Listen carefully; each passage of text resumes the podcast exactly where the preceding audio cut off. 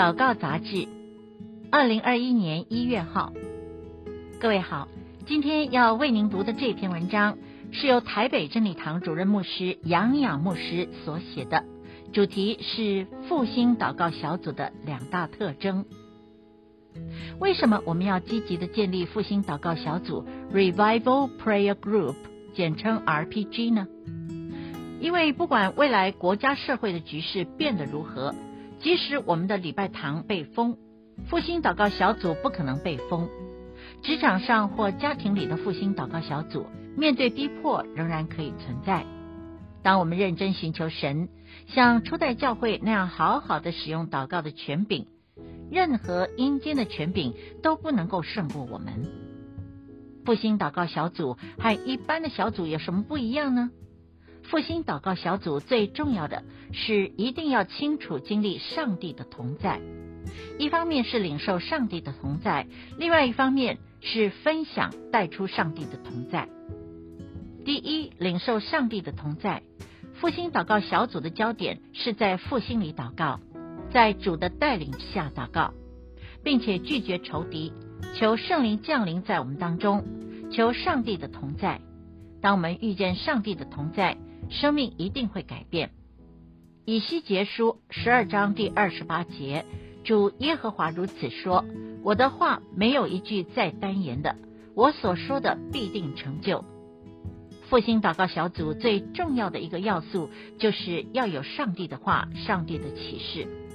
我们敬拜是为了要得到上帝的话，我们抵挡仇敌也是为了要得到上帝的话。并且在小组中，我们要按着上帝的话语来祷告。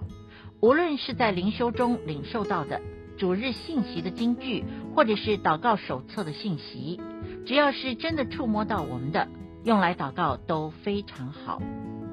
当上帝的话语临到，按着上帝的话语来祷告，就是复兴的祷告，就会有信心，事情就能够速速的成就。复兴祷告小组会对上帝有很大的期待，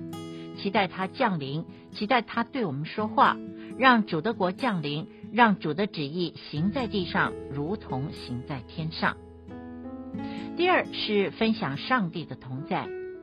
复兴祷告小组是实行一要三招的门徒小组，成员内心都确实知道耶稣爱我，在爱中天天亲近上帝，彼此代祷。对人做出爱的表达，这样的人聚集在一起祷告，可以期待会有新的事发生。以赛亚书四十九章第六节，上帝说：“你做我的仆人，使雅各众支派复兴，使得以色列之中得保全的归回，尚为小事。我要使你做外邦人的光，叫你施行我的救恩，直到地极。”上帝说，他呼召以色列百姓使被掳的归回，回到他面前经历复兴，这还是小事。他有一个心意是让外邦人得救，在祷告中复兴还是小事，更大的事情是我们要成为外邦人的光，看见大批大批的人归向主。复兴祷告小组不只是为自己祷告，每一次聚集在一起都要为未信者归主祷告。也要实际的去带领他们学会自己祷告，呼求主的名。当未信者看到我们生命中有光，有上帝的同在，他会说他也要。撒迦利亚书八章二三节说，当复兴的时候，十个外邦人要拉着一个犹太人说：“我们要与你同去，因为我们听见上帝与你们同在了。”复兴祷告小组实在是上帝在这末后时代赐给教会复兴、进入上帝同在的重要器皿。祷告焦点：马太福音十八章二十节说：“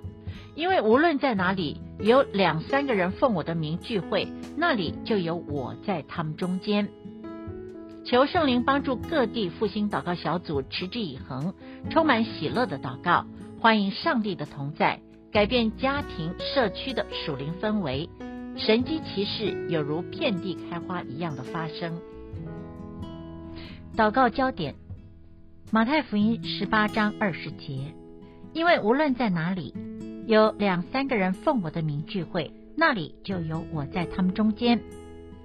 让我们祷告，求圣灵帮助各地复兴祷告小组持之以恒，充满喜乐的祷告，领受并分享上帝的同在，改变家庭、社区的属灵氛围，神迹奇事遍地开花一般的发生。